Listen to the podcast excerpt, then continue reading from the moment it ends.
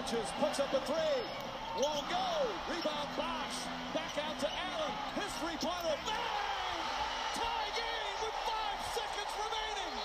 Damit herzlich willkommen zurück bei Leisure und Serben, dem Basketball-Podcast, der aktuell 30 Teams in 30 Tagen abhandelt. Wir liegen in den letzten Zügen und haben nochmal den ein oder anderen Schmankerl, wie man hier in Bayern sagen würde, mit den Charlotte Hornets heute am Start und dafür kommt zum dritten Mal in dieser Serie Marius von Talking the Game in diese, in diese Aufnahme. Moin Marius. Moin, moin. Hi. Ja, aller guten Dinge sind drei, wa? Ja, ähm, ist ganz gut, dass du da jetzt auch so ähm, dedicated bist und mir hier unter die Arme greifst, weil äh, es waren jetzt, glaube ich, auch nicht die Teams, die die meisten Fans in Deutschland so haben, mit Hornets, äh, Trailblazers und Bucks. Ja, das passt schon. Aber, aber trotzdem relativ gute Teams, die du jetzt so abbekommen hast, zumindest auf diese Saison gesehen. Ja, definitiv. Ich meine, die Bucks sind ja auch ein Team, was einfach ist so ein bisschen underrated gefühlt immer noch so, also im Sinne von hyped. Ne? Ja. Sind aber nicht so cool, ne? aber gut sind die halt so. Ne? ähm, ich, als du meintest von wegen, ob ich Bock auf Hornets habe, so letztes Jahr hätte ich wahrscheinlich Nein gesagt. Also hätte ich trotzdem gemacht, aber nicht so gerne. aber äh, Hornets dieses Jahr vollkommen in Ordnung. Also kann man sich gut geben. Ja, liegt halt an einem Namen, am jüngsten Ball-Spressling, den sie ja im Draft an Stelle 3 gezogen haben und der seitdem sich anschickt, die Franchise, ähm, der Franchise einen neuen Glanz zu verleihen und auch wieder relevant zu machen, nachdem man ja die letzten Jahre so im Bereich zwischen ja 10 und 12 oder 13 rumgedümpelt ist und dann auch nie wirkliche Top-Picks abgreifen konnte. Ja, Lamello ist krass. Also tatsächlich, ich war, glaube ich, mit einer der größten Skeptiker vor der, vor der Draft. Ähm, vieles davon ist irgendwie Bias gewesen, einfach weil ich seinen Vater nicht leiden kann. Same. und ähm, weil ich irgendwie diese ganze Show komisch fand und ich, das, das Verrückte ist ja, dass man Lamello ja schon gefühlt irgendwie so ein bisschen verfolgt, seit er irgendwie 14, 15 ist. Ne? So durch diese ganze Ball-Hype-Geschichte, ähm, die da irgendwie war. Und ähm, der hat ja halt einfach diesen super krass komischen Weg in die NBA gehabt. Ne? Irgendwie Highschool und dann Litauen und dann doch wieder irgendwie in den USA in so einem komischen Semi-Pro-Team ähm, und dann Australien so und auch das in Australien sah irgendwie noch nicht so noch nicht so krass aus am Anfang und ja, so mit Dennis zusammen habe ich halt ein bisschen geguckt und am Anfang waren wir beide noch so voll negativ und Dennis irgendwann, ja, warte mal ab, ey, vielleicht ist das doch sogar Potential Number One Pick oder so. Und ich, äh, ja, ich bin auf den Hype-Train nicht so richtig aufgesprungen und äh, ja, habe ich mich auf jeden Fall vertan. Ich hatte in einem, in einem Pre-Draft hatte ich irgendwie versucht, einen Case zu finden, wie er zu Nix kommen könnte, weil ich mir einfach das Chaos so schön vorgestellt hätte, quasi Ball-Familie und Nix. Äh. Safe. Ich hatte Angst, dass er zu den Nix kommt, kein Scheiß. Also jetzt nicht am Draft Day selber, weil da war klar, dass die Nix so tief picken und er so hoch kommt, dass es nicht passieren wird. Aber es gab halt immer so Pre-Draft, so Nix auf 5 ne, und dann Lamello und ich dachte so, boah, weiß nicht, ob das so geil ist. Äh. Im Nachhinein sehr schade aus Nix Sicht. Ja, vor allem, wenn man jetzt schaut, wer bei den Knicks auf 1 rumrennt, wenn man dann Alfred Payton hat, das äh, könnte durchaus nochmal ganz andere Sphären erreichen, wenn man Lamello Ball hätte. Obwohl, ob Tom Thibodeau ihn so einsetzen würde, ist dann die andere Frage. Ich wollte gerade sagen, aber mein Quickly macht es ja auch ganz okay, ne? Von daher, ja. das passt schon alles. Ja, und jetzt kommt ja auch Frank zurück. So langsam wieder ja, weiß ich nicht, halte ich nicht so ewig viel von, von ihm, muss ich sagen. Echt, ich mag den Typen ungemein. Also ich hoffe ja immer noch irgendwie, ich schiele immer noch auf den Depot-Trade und dann, wenn die nichts mehr Frank anbieten, gerne. Das, ja. das Duo Tate und Nili Kina wäre einfach Wahnsinn. Ja, nee, ich habe auch gar nichts gegen den Typen an sich, aber so, also er wird mir nur manchmal ein bisschen zu überhyped. Und ich glaube, der braucht einfach ein ganz anderes Konstrukt, so wo er sich gut entfalten kann. Ich hätte ihn bei den Spurs halt gern, das wäre für mich ein Hammer-Fit. Ja, stimmt auch wieder. Ähm, zu den Hornets, so du hast ja gesagt, du warst so ein bisschen biased vor der Saison, so kann es klappen mit Ball und irgendwie die Hornets haben geschafft, ein Dauerthema in der Offseason zu sein. Man hat ja noch Gordon Hayward äh, von den Celtics geholt ähm, und ihm vier Jahre 30 Millionen angeboten, was ja dann auch relativ schnell auf Twitter zur, zur Lachnummer verkommen ist. So, ja, wie kann man dem Dude nochmal so einen Max-Contract anbieten, äh, dauerhaft verletzt und äh, irgendwie bringt er doch nichts und auf einmal stehen die Hornets mit einer Bilanz von 19 zu 18 da. Ja, also, ähm, was hast du gerade gesagt? Hast du gerade gesagt, vier Jahre 30 Millionen? Nee. Äh, vier Jahre und jedes Jahr quasi im Durchschnitt 30, also vier Jahre 120. Genau. Ja, ja, genau, ich wollte mich gerade sagen, der war halt, ja, genau, weil der war halt so krass, der, der, der Vertrag, ne? Ja. Und das Ding war halt so, ich war super kritisch vor der Saison und bin es auch eigentlich immer noch, wenn ich ehrlich bin. Also, Gordon Hayward ist ein guter Spieler, definitiv, auch ein äh, Fringe All-Star, sag ich mal. War er dieses Jahr in meinen Augen auch. Also man kann für ihn, glaube ich, genau so einen guten Case machen wie für Sabonis irgendwo. Mhm. Also alles gut, aber halt eben, er war nur einmal All-Star. Ne? Also ist jetzt einfach kein, kein Abo-All-Star, kein Star in dem Sinne irgendwie. War super oft verletzt und hat über die Karriere jetzt in den letzten zehn Jahren zwar ähm, schon 670 Spiele gemacht, aber in den letzten Jahren ist er ja doch dann sehr oft äh, verletzt gewesen. Und ähm, ja, auch die, die, auch seine Stats, so, die sind halt gut gewesen immer ne, und auch sehr vielseitig, aber halt kein Spieler, den du halt 30 Millionen im Jahr gibst. Und dazu dann auch die Situation der Hornets vor der Saison, wo man gesagt hat, boah, vielleicht lieber nochmal äh, noch unten drin bleiben und sich noch jemanden holen, weil man im Draft, weil man, glaube ich, nicht davon ausgehen konnte, dass der gute äh, Lamello Ball so einschlägt.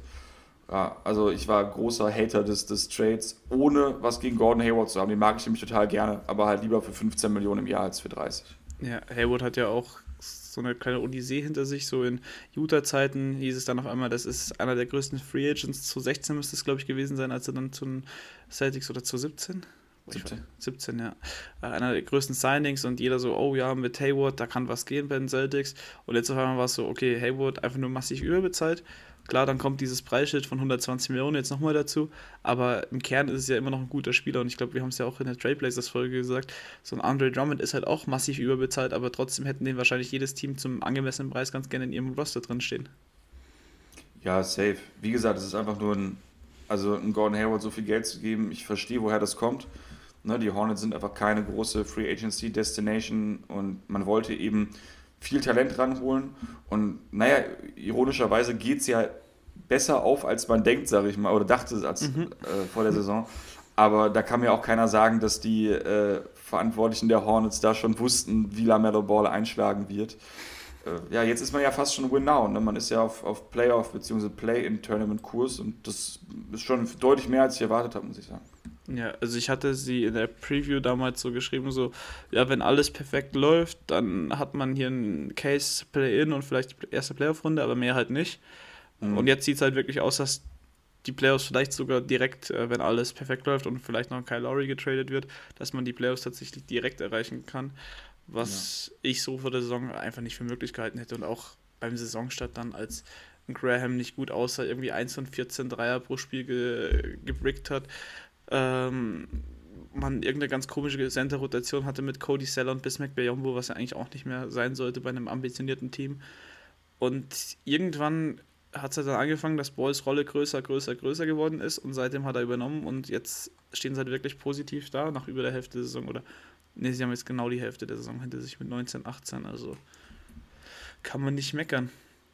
Nee, vor allen Dingen, also man muss natürlich auch irgendwo sehen, wo du gerade sagtest, Play-in-Tournament, ja klar, habe ich auch, war für mich im Best Case auch möglich, so ist es nicht. Aber ich habe halt gedacht, dass die Liga im Osten einen viel krasseren Cut irgendwann hat, ne, so von den, von den Win, Wins und Losses. Ja. Und ähm, da habe ich halt gedacht, okay, die eine Sache ist ja, Zehnter zu werden oder Neunter, aber mit einer Bilanz von, was weiß ich, minus zehn Siegen am Ende, weil der Rest so scheiße ist. Davon, davon bin ich halt ausgegangen.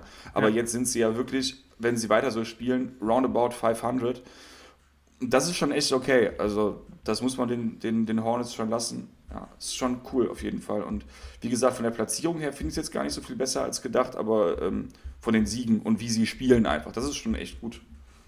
Ja, ist ja mittlerweile so zu einer Art ähm, ja, Everybody's Darlings Team geworden, was League Pass angeht. Also ich glaube, man kann mal so einen NBA-Deutschen rumfragen und da hat irgendwie jeder, der einen League Pass besitzt, schon mal irgendwie fünf Spiele bei den Hornets gesehen, denke ich mal, ohne jetzt mich zu weit aus dem Fenster legen, äh, lehnen zu wollen. Deshalb haben wir schon eine ganz coole Transformation, aber sie stehen halt irgendwo auch trotzdem nur für Mittelmaß. Platz 15 jeweils in den Ratings, also 112,2 Offensive Rating, 112,3 Defensive Rating, also ein ganz leicht negatives Net Rating von minus 0,1. Äh, man overperformt minimal, also man hätte ein Expected Win Loss von 18 zu 19, also äh, irgendwo ist es dann halt trotz all des Hypes aktuell immer noch nur Mittelmaß, in Anführungszeichen. Ja, klar, definitiv. Also der, der Hype kommt natürlich auch über die Person. Das ist ja schon ja. Personenkult, fast was Lamelo angeht. Äh, aber das ist halt das Krasse. Er macht sein Team halt besser und er macht es in meinen Augen auch nochmal besser, als es die Statistiken zeigen. Weil ich halt glaube einfach, dass sich die Art und Weise, wie er spielt, einfach Leute wie Miles Bridges, Rosier, Washington, einfach auch besser spielen, als sie es sonst täten. Ja. Und ähm, dementsprechend, ich finde, man muss es so ein bisschen, also klar, ich bin ja, ich bin ja der Erste, der immer sagt, im Mittelmaß rumhängen ist scheiße. Ne, das ist ja wirklich, also weil, nee, ich kann damit wirklich nichts anfangen. Also ich kann mir irgendwie diese Rebuild-Teams angucken und halt gucken, so, hey, was habt ihr für junge Talente, weil ich halt auch Rookies mir gern anschaue. Ja. Oder, oder ich will halt kompetitiven Basketball sehen, der irgendwie so mindestens mal so um die zweite Playoff-Runde irgendwie geht. Aber man muss natürlich sehen, bis vor kurzem, und deswegen habe ich die Hornets ja auch im, im Talk in the Game Podcast das ein oder andere Mal ein bisschen gehatet, war einfach dieses, dass sie so feststeckten da in diesem Mittelmaß. Und jetzt ist es ja eher so, dass man eigentlich praktisch noch im Rebuild ist, wenn man äh, Hayward mal rausnimmt und einfach schon diesen, diesen, diesen Schritt schon gemacht hat, einfach durch Ball. Und deswegen, es muss natürlich weiter nach vorne gehen. Wenn sie sich jetzt darauf einpendeln würden, wäre das überhaupt nicht gut. Aber die haben halt in meinen Augen einige Spieler, Ball natürlich vorne weg mit einer gewissen Upside. Und so könnte man eben mit dem Kader, mit ein paar Ergänzungen in Zukunft halt dann wirklich ein Playoff-Team werden. Und das wäre, glaube ich, sehr wichtig für Charlotte an sich. Ja, und vor allem durch dieses Play-In-Tournament nimmt man sich ja quasi auch noch nicht die Chance, dass man, also man hat ja dann quasi die Chance, okay, wir sind immer noch irgendwo Lottery und haben zumindest eine theoretische Chance auf den Top-Pick. Oder wir haben halt auch die Chance, im gleichen Atemzug in die Playoffs zu kommen. So. Und also ich kenne mich nicht ganz genau aus, ob sich das dann was ändert. Aber wenn sie ja das Play-In-Turnier nicht äh, gewinnen würden, dann würde es ja wahrscheinlich trotzdem in der Lottery bleiben. Und das wäre dann immer noch positiv, dass du dann nochmal, vor allem in so einer tiefen Draft wie jetzt dann an Platz 10 oder 12, immer noch einen guten Spieler bekommst, der dich auch weiterbringt zu diesem bereits bestehenden jungen Kern, den man da jetzt eben hat mit Ball, Bridges, Washington. Ähm, ich würde ganz gern Graham noch mit reinnehmen, aber ich glaube, das äh, würde mir um die Ohren fliegen, der Take. ähm, naja. Kommen wir mal vielleicht auf die Spieler zu sprechen. Also wir haben jetzt Ball schon angeschnitten, der wirklich eine überragende Saison spielt. 15,8 Punkte, 1,6 Steals, 6,4 Assists, 6,1 Rebounds.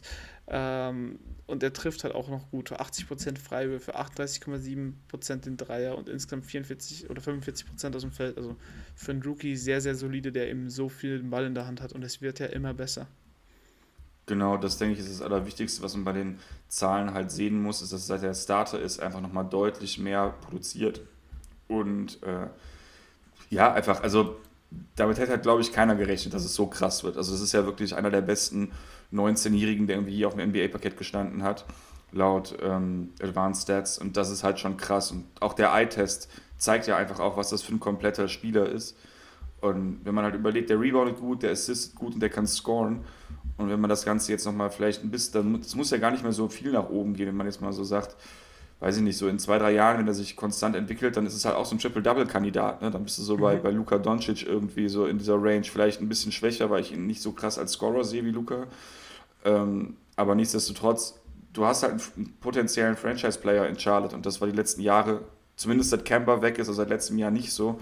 Und bei Kemba war ja auch klar, so dass die Prime bei ihm nicht ewig sein wird, einfach aufgrund seiner, seiner Statur und seines Alters, ähm, dass man einfach jetzt viel besser dasteht als die letzten Jahre. Und das ist halt schon geil. Ja, was Ball halt auch hilft, wie Luca ähnlich ist, halt, dass er, wenn er auf der 1 spielt, einfach über seine Gegner drüber hinwegblicken kann. Ja. Auch was ein LeBron hat, so das sind diese 2,3 Meter drei Jungs, 2,6 Meter sechs irgendwie in der Range. Und das hilft dann halt schon ungemein äh, fürs Playmaking er ist ein Virtuose am Ball, also seine Handles sind, sind brutal. Da wird auch ein Luca wahrscheinlich aktuell nicht rankommen. Ähm, also ich kann den Case total verstehen und ich muss sagen, er überrascht mich wirklich positiv. Ich war auch so ein bisschen so, ach ja, schon wieder so ein Ball und den letzten haben sie ja schon so hoch gehypt und klar, Lonzo ist ein guter Rollenspieler und wahrscheinlich auch ein Starter in den meisten Teams, aber so dafür, dass Magic Johnson damals gesagt hat, ja, in fünf Jahren hängt ein Trikot hier unter der Hallendecke, ja, habe ich halt gedacht, okay, komm, der nächste, der jetzt irgendwie so absolut hochgejazzt wird und dann wahrscheinlich nur eine sehr solide Karriere spielen kann. Aber man muss Lavar zugutehalten, er hat es geschafft, wirklich zwei seiner Söhne in die Top 3 zu bringen innerhalb kürzester Zeit. Also äh, klar, da war viel Marketing und sowas dabei, aber beide machen ja einen ganz guten Job eigentlich bisher in der NBA. Ja, und ich glaube, wenn man sich Lamelo anguckt, das ist ja ein ganz anderer Spielertyp nochmal als Lonzo. Ja. Ne, und halt auch einfach, also der sieht einfach jetzt schon viel, viel besser aus. Also ich glaube, wir werden da in ein, zwei Jahren nicht mehr darüber diskutieren müssen, wer der bessere von den beiden ist. Muss man jetzt schon nicht mehr eigentlich. Aber ne, ich meine, wenn er sich nicht verletzt, so, dann glaube ich, ist es halt ein relativ äh, zeitnah jemand, der, der, der in die All-Star-Konversation kommt und äh, reiht sich dann eben auch bei diesen ganzen coolen jungen Aufbauspielern ein, ne, wie Doncic, Fox, Moran. Ne, das ist schon, das ist, ist ja. auch so die Klasse. Ne, eher, also über Fox sehe ich ihn sogar ziemlich deutlich tatsächlich. Ja, Fox bringt halt ein ganz anderes Skillpaket mit, aber genau. ähm, vom, vom Upside her und von der Möglichkeit würde ich auch wahrscheinlich da mitgehen. Ja. Ich habe ja letztens mit Sven Scherer den New Orleans Podcast gemacht und da haben wir immer gesagt, so ja, äh, Lonzo bräuchte ja noch so einen Ballhändler neben sich, äh, neben sich, der Halbfeld-Offense kreieren kann und generell ihm so ein bisschen Last von den Schultern nimmt, offensiv seitdem kommt mir immer wieder der Name Lamello Ball in den Kopf. Die wären halt ein mega nicer Backcourt, weil die sich perfekt ergänzen würden.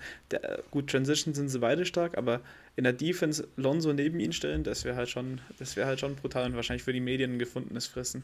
Ja gut, ich meine, Lonzo wird ja Free Agent, so vielleicht Zeit schadet den ja. Ich könnte mir das tatsächlich vorstellen. Ja, aber ich weiß gar nicht, wie viel Geld sie haben. Also, sie haben ja noch äh, Nicola Batum für 9 Millionen im, im, im Roster stehen den sie ja gestretched haben. Ja, Ro gut. Rosier verdient 19, ich weiß nicht, läuft. Ja, Silent Trade. Ja, vielleicht, vielleicht läuft Cody Zeller aus. Cody Zeller verdient nämlich auch 15 Millionen. Ja, der läuft aus, aber der, ist jetzt auch, also, der kann ja überall hingehen. Aber es wäre lustig, also es ist tatsächlich auch rein vom, vom, vom äh, Play der beiden her oder vom Game, wie sie jetzt spielen, passt ja. das schon ganz gut. Also das stimmt schon. Das wäre auf jeden Fall verdammt witzig. äh, sein aktueller Partner ist ja Terry Rozier im Backcourt, wenn man jetzt äh, davon ausgeht, dass die beiden eben die konstanten Starter sein sollen. Ähm, Lamello hat ja zwar erst in Anführungszeichen nur 17 Spiele gestartet, aber ich glaube, der kommt auch nicht mehr weg von der Rolle. Ähm, da kann Devontae Graham machen, was er will. Rosier, auch eine der positivsten Überraschungen der Saison. Scary Terry, 20,3 Punkte. Äh, ansonsten auch ganz solide All-Around-Stats und er trifft halt extrem gut. Also er trifft seinen Dreier mit 43,2 Prozent aus dem Feld insgesamt 48,6, ähm, wo halt auch über die Hälfte seiner Würfe einfach Dreier sind. Also das ist der Scary Terry, den man aus den Playoffs von 2017, 18, 2018 kennt. Ja. Ja, und vor allen Dingen, ich meine, Terry Rozier zeigt, finde ich, relativ klar, dass es nicht nur um die, also um die Skills eines Spielers geht, sondern eben einfach auch um seine Rolle. Ne, weil Terry Rozier ist immer noch ein beschissener Playmaker. Ja. So, sorry, ist er halt. Der ist halt kein, der ist halt kein äh, Guard, der den Ball ewig in den Händen haben sollte. Er ist aber eben ein sehr starker ähm, äh, Shooting Guard. Also ist einfach ein sehr, sehr, sehr guter Scorer und er ist eben auch lustigerweise, obwohl er relativ klein ist, also so um die 1,85 oder was, und auch das finde ich relativ hochgegriffen, der spielt einfach aufgrund seines massigen Körpers sehr physisch und damit musst du ihn einfach auch nicht als, äh, als, als Aufbau spielen lassen. Du kannst ihn eben einfach über den, also als kleineren Wing aufstellen und das macht er super. Also ähm, überrascht mich auf der einen Seite, auf der anderen Seite hätte man auch drauf kommen können, dass das einfach die Rolle ist, die einfach ihm gar nicht steht.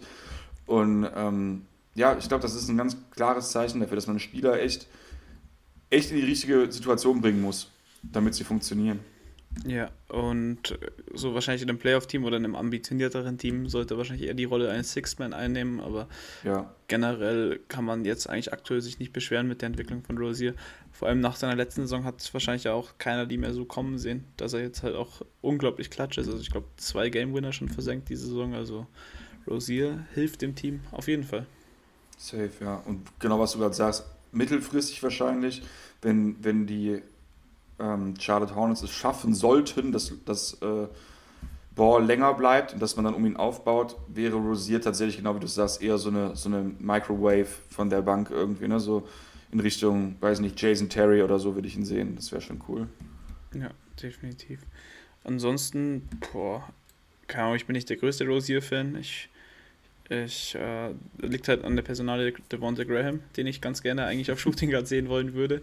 Aber das ist natürlich nur Fanbrille. Äh, ich kann es auch verstehen, warum ähm, Borrego, so heißt glaube ich der Coach, oder? Ja, genau. Ja. Äh, James Borrego ihn aufstellt. Und ja, aber mittelfristig sollte definitiv ins zweite Glied zurückrücken. Aber aktuell fehlt halt auch einfach noch der Backcourt-Partner von äh, Ball. Deshalb ist es vollkommen legitim, ihn starten zu lassen. Ja. Ja, und der ist halt trotzdem immer noch zu teuer. Ne? Also, ja. also Rosier, genau wie Hayward, das sind halt das, das passt jetzt ganz gut, aber die Verträge sind trotzdem kacke. Also das muss man schon so sehen. Also, oder das muss man natürlich nicht. Ich sehe das weiterhin so, sagen wir so. Also ich habe das damals kritisiert und das, das tue ich auch immer noch. Einfach weil der einzige Grund, dass es jetzt besser aussieht, ist halt, dass Ball ausrastet und richtig gut ist. Aber an sich sind das Spieler, die weniger Geld verdienen müssten. Und das ja. schadet den Hornets halt eben auch mittelfristig, wenn es jetzt darum geht, ähm, auch äh, Free Agents zu akquirieren. Ne? Ja, vor allem Hayward 28,5, das wird noch höher tendenziell. Äh, Batum eben 9 Millionen, der jetzt noch gar nicht mehr im Roster steht, aber halt immer noch auf der Payroll. Und dann Rosier mit 18,9, also das ist halt schon über die Hälfte des Salary Caps. Und wenn das deine zwei besten Spieler sind, die, oder deine zwei am meisten verdienenden Spieler sind, dann hast du halt wirklich Glück, dass du aktuell mit einem Malik Monk, einem LaMelo Ball und einem PJ Washington und auch einem Miles Bridges einfach nur in, in den Rookie-Verträgen stecken hast. Ja, Weil, aber das dauert ja auch nicht ewig, nee. bis die da rauskommen. Also, Washington hat dann noch zwei Jahre, wenn mich nicht alles täuscht. Monk müsste noch ein Jahr haben. Genau. Äh, Monk ist jetzt im dritten Jahr. Genau. Ähm, Bridges und Washington im, im zweiten. Nee, im, Washington ist im ersten. Washington und Bridges ist im zweiten, und Graham ja. sind im zweiten. Also hatten schon zwei. Also, im, so, ja, also okay. Monk ist im vierten, äh, Bridges mhm. im dritten, Devontae Graham im dritten und Washington im zweiten. So. Genau. Ähm, ja, und das ist dann halt einfach, ich glaube, Graham wird ja Zweitrunden-Pick, das heißt, er wird dieses Jahr Free Agent. Ähm, dann Monk dürfte Restricted Free Agent dieses Jahr werden. Da gibt es bestimmt ja. auch irgendein Team, das dem Offersheet anbietet. Und da muss man halt überlegen, okay, matcht man den oder hofft man irgendwie durch Draft einen Monk-Ersatz zu finden. Äh, Washington, da wird man die Option dieses Jahr ziehen, dann hat er nochmal zwei Jahre, bevor er Restricted wird. Und dann halt eben Lamello Ball, der jetzt halt, den man jetzt äh, zumindest drei Jahre noch sicher eigentlich unter Vertrag hat. Ja. Aber ja, vertragstechnisch muss man halt wirklich bald mal irgendwie schauen, dass man äh, mittelfristig Cody Seller, Rosier und Hayward aus der Payroll bekommt oder zumindest äh, ja, günstiger ja. hinbekommt. Ja, bei Rosier passt das ja, weil der Vertrag dann nach der nächsten Saison ausläuft. Ja. Äh, Seller läuft jetzt aus. Problem da ist, dass sie überhaupt gar nichts auf der 5 haben. Also deswegen, du musst Cody fast halten, einfach weil Biombo so kacke ist zumindest offensiv. Also das ist ja jemand, der hat ja wirklich nur diesen reinen Defensivskill und ist auch kein richtiger Rim Protector tatsächlich. Ja. Ist eigentlich nur ein Rebounder, dafür ist er ganz schön teuer. Also das heißt nicht teuer, aber dafür spielt er zu viel, das meine ich. Also er nimmt, also nimmt eine zu große Rolle ein. Und ähm, Cody ist halt auch nicht unbedingt das Gelbe vom Ei, ist auch viel verletzt, aber sie haben ja sonst nichts. Und ähm, deswegen, also ich glaube, das Geld, was die Seller jetzt bezahlen, werden sie dann auch nächste Saison dem, dem anderen Big oder halt ihm wieder bezahlen müssen sie haben halt noch diese Trumpfkarte in der Hinterhand, dass sie keinen Big brauchen, der wirklich 25 Minuten pro Spiel abreißt vielleicht, weil PJ Washington die Minuten mit ihm sehen auf der 5 eigentlich ganz gut aus, aber er spielt halt auch nur knapp 30 Minuten pro Spiel, das heißt, es muss auch noch höher werden im nächsten Jahr, dass man da wirklich dann sagen kann, okay, wir holen uns irgendwie eine billige Variante aller Rishon Holmes, wie die Kings aktuell haben, also zwei Jahre 5 Millionen pro Jahr, dann also insgesamt 10 Millionen. Das wäre dann wahrscheinlich die optimale Lösung für die Hornets auf der 5. Mhm. Ja, klar. Aber auch da musst du natürlich, also du musst ja so ein paar Buddies brauchst du ja trotzdem noch. Ja. Ne? Deswegen, also die sind ja, also nächstes, nächstes Jahr, glaube ich, werden die Spieler auch nicht zwingend billiger als dieses Jahr sein, weil viele jetzt Free, äh, Capspace sich praktisch äh, aufgepackt haben und die Spieler sind nicht mehr da, die sie haben ja. wollten. Deswegen, also ich glaube, rein kaderstrukturmäßig mache ich mir bei den ähm, Hornets nach wie vor Sorgen. Einfach eben auch, zum einen hat man eben gesehen, dass ähm, ja, also dass, dass, dass es einfach keine gute Destination ist für, für Free Agents, war es noch nie. Und zum anderen siehst du eben auch, dass sie nicht zwingend immer gute Verträge rausgeben. Und nee. da mache ich mir halt echt Sorgen. Und dann ist halt eben auch die Frage, wie lange dann eben auch so ein Ball dann bei einem bleibt. Ne? Das ist ja, ne, das ist ja das, der, der Klassiker, sage ich mal, von diesen ganzen Teams wie, weiß ich nicht, äh, Charlotte, New Orleans, Utah, äh, eigentlich auch Milwaukee, zumindest bis Janis, so, ne, dass einfach dann die, die, die großen Namen dann irgendwann gehen. Und da muss man, glaube ich, sich an Charlotte Stelle schon jetzt echt gut anstellen und ein vernünftiges Team um ihn aufbauen. Das muss so die Aufgabe für die nächsten zwei, drei Jahre sein. Ja, definitiv. Gut, du hast immer noch diese Trumpfkarte Michael Jordan, wenn es jetzt mal wirklich mal laufen sollte, dass du den als Owner hast. Aber ansonsten, ich finde Charlotte als Stadt eigentlich ganz cool. Also wir haben Bekannte da, die, mhm. die Stadt ist ganz cool, aber ansonsten ist halt, ist halt wirklich tot. Also du hast dann nicht wirklich irgendwas, was interessant ist. Du hast einen Olympiastützpunkt für die äh, Kanu-Fahrer und ansonsten weiß ich nicht, was du da freizeittechnisch machen könntest. Ja, keine Ahnung. Also ich finde das immer so ein bisschen schwierig mit diesen ganzen ja. Standorten, aber nichtsdestotrotz ist es ja wohl so. Also ich glaube, mir wäre das im Zweifel nicht unbedingt so wichtig, aber das ist natürlich äh, sehr personenbezogen und klar, wenn du halt Bock auf LA hast, dann ist Charlotte halt natürlich nicht das, was du ja. haben möchtest. Ne? Ich weiß nicht, ob ich jetzt persönlich Bock auf LA hätte, zwingend, aber ähm, ne, wie gesagt, also der, der Standortnachteil ist definitiv da und die Teams haben es einfach immer schwierig, dann Team, also ein richtig gutes Team aufzubauen. Und das wird halt jetzt echt schwierig werden. In der Bundesliga war es ja ähnlich jahrelang mit dem HSV. So, die Leute sind immer noch nach Hamburg gegangen, weil sie die Stadt cool fanden und äh, weil der Verein halt einfach noch von, den, von der Historie gezehrt hat, so ähnlich wie es halt vielleicht die nächste oder jetzt auch ein paar Jahre die, die Lakers eben getan haben, bis dann halt irgendwann, irgendwann es mal wieder Klick macht. Deshalb, naja, da kann halt Charlotte dann nicht mithalten. Ähm, zurück zu den Spielern. PJ Washington, gerade eben schon angeschnitten, macht es auch eigentlich wieder sehr gut in seiner Rolle. 12,6 Punkte pro Spiel, 6,4 Rebounds, kann einigermaßen passen und hat insgesamt 2,3 Stocks, also defensiv auch einer der wichtigsten von ihnen. Trifft seinen Dreier auch mit 39%, was ihn als Stretch Big natürlich unglaublich wertvoll macht und insgesamt eigentlich wieder eine extrem gute Rolle, aber am Ring hapert es halt manchmal noch ein bisschen, vor allem wenn er auf, auf 5 gehen muss. Ja, das stimmt. Mhm, ansonsten, ich mag den Jungen, also ich den, ich fand den als, als Energizer ganz cool immer. Ähm, der schmeißt sich rein, der, der hasselt. Ansonsten, glaube ich, kann man über ihn nicht so viel sagen. Also ab, abseits davon, dass er seine Rolle erfüllt und ein sehr guter Late Lottery Pick war. Ja, das stimmt. Wobei man, also jetzt wirklich, die, die Hornets haben jetzt drei Jahre in Folge eigentlich ganz okay gedraftet. Wenn wir das jetzt so äh, aktuell betrachtet. Graham, Washington, Bridges und äh, Ball. Also so die, die Big Busts aller Frank Kaminski oder sonst irgendwas sind, sind aktuell nicht mehr am Start. Noah Ronley war, glaube ich, auch von ihnen.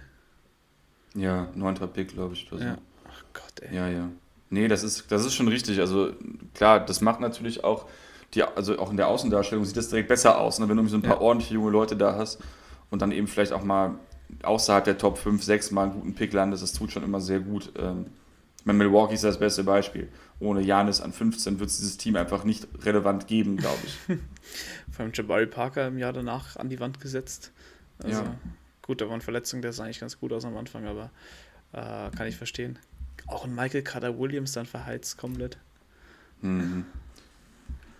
Oh Gott. Ja, es, äh, manchmal hängt es halt wirklich an einer Person nur, dass, dass Franchises sich ändern.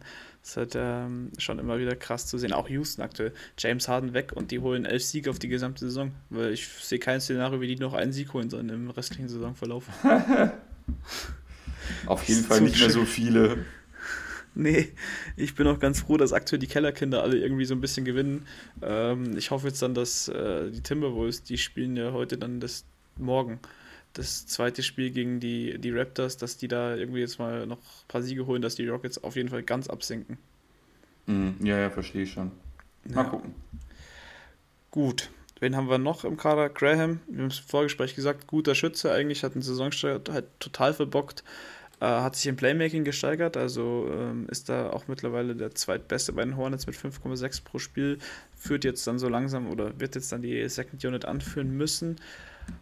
Und das ist wahrscheinlich auch die richtige Rolle auf seine Karriere betrachtet, weil es halt auch ein bisschen anders ist. Defensiv halt überhaupt nicht gut und driven kann er nicht. Er ist ein guter Shooter und äh, ein Passer, also ein Playmaker. Und dann eine Rolle von der Bank wird ihm gut tun und vielleicht so seinen Wert nochmal ein bisschen pushen, was halt die kommende Free Agency an, äh, anbegeht, weil ich, ich glaube, wir haben es beide schon gesagt, wir denken eher nicht, dass er in Charlotte bleiben wird über die Saison hinaus. Nee, also ich kann mir halt vorstellen, dass das, das jetzt zu teuer wird, als dass sich das für Charlotte lohnt. Und ähm, du hast halt eben, eigentlich müsstest du einen anderen Starter haben, wo du sie auf die Bank packen. Das wäre, glaube ich, das ja. Ideale. Und ähm, jetzt alle drei, also alle die beiden zu halten und, und äh, Lamelo Ball macht für mich gar keinen Sinn tatsächlich. Ich hätte ein bisschen Angst, dass wenn sie in die Playoffs kommen, dass sich dann so dieses Miami-Syndrom von, was waren das, 2016, 17 einstellt, wo man dann. Kann voll gut, ja, vier Jahresverträge haushaut, die dann irgendwie alle um 60 Millionen rum datiert sind, äh, ja. wie damals für äh, Kelly Olynyk, äh, Dion Waiters und sonst irgendwas. Ja, James die, Johnson. Ja, das äh, wäre halt ein bisschen fatal. Aber, Tyler Johnson. Boah, das kacke. ja. Hat nicht damals auch Ding noch einen bekommen? Äh, ähm, wie heißt er jetzt? Von, von Mavs. Äh, Richardson. Josh Richardson hat, glaube ich, auch einen bekommen damals. Kann sein, es haben super viele Leute haben da Verträge gekriegt, auf jeden Fall, die relativ teuer waren. Ja, es, äh, es gibt immer wieder Franchises. ähm, ansonsten, ja, Graham macht seine Rolle auch solide, wie eigentlich das gesamte Team bisher. Und mehr ist da eigentlich auch nicht über ihn zu sagen. Außer du hast noch irgendwas. Nö. Okay. Eigentlich nicht.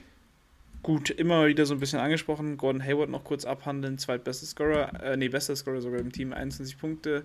Äh, defensiv auch solide, liefert von allem so ein bisschen was. Quoten sehen natürlich auch gut aus. Auch eher 40% Dreier bei fast 5 Versuchen. Also er macht er rechtfertigt seinen Vertrag damit natürlich noch nicht, weil er ist wahrscheinlich trotzdem nur der zweitwichtigste Spieler in diesem Kader und das sollte man mit 30 Millionen knapp Jahresgehalt nicht sein.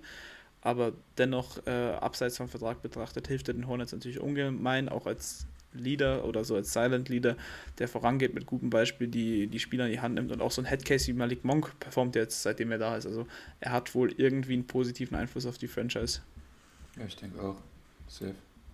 Ja. Ansonsten, äh, wo geht die Reise hin? Ähm, ich würde mich jetzt wahrscheinlich mal vorsichtig darauf festlegen, dass es nicht für die Playoffs reicht, sondern dass eher Play-In ansteht, wenn man ja bedenken muss, dass auch Platz 7, 8 Play-In bedeutet. Aber ich sehe sie doch irgendwo in der Range, dass man quasi nur ein Spiel gewinnen muss und nicht zwei in den Play-In-Tournaments.